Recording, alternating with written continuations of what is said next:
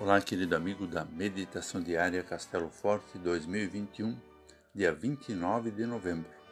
Hoje vou ler o texto de Conrad Faustino do Nascimento, com o título O Desafio de Zacarias. Portanto, agora eu digo a vocês: voltem para mim, e eu, o Senhor Todo-Poderoso, voltarei para vocês. Segundo Zacarias 1, versículo 3. Num certo lugar há uma saborosa fruta típica. Seu gosto é incomparável. Quem a come uma vez, logo a quer saborear outras vezes. Quem a prova, porém, muda de comportamento. Alguns ficam briguentos, outros preguiçosos. Uns querem roubar, outros ficam embriagados pela sensualidade. É uma confusão só. Por que não arrancar todas essas árvores? Não adianta, é uma praga. Se corta, ela brota. Se arranca uma, nasce outra. Essa fruta gostosa, mas com efeitos maléficos, está em todos os lugares. Há um pé em cada quintal. Está lá, frondosa, mas nas praças. As pessoas não resistem aos seus atrativos e aprovam. O círculo vicioso das maldades prolifera e estraga a qualidade de vida das pessoas.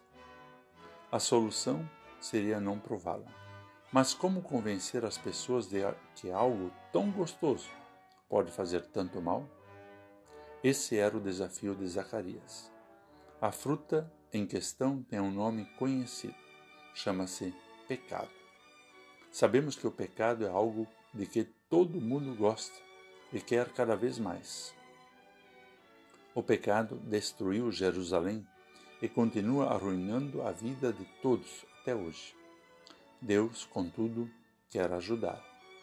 O Senhor Todo-Poderoso fez o que tinha decidido fazer e nos castigou por causa dos nossos pecados.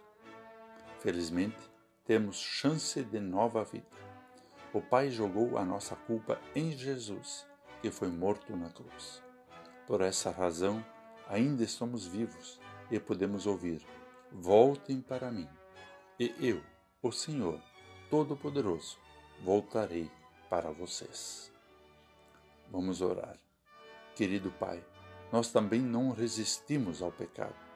Por isso existe tanta confusão na nossa vida. Tu, porém, vieste nos buscar e nos salvar por meio de Jesus.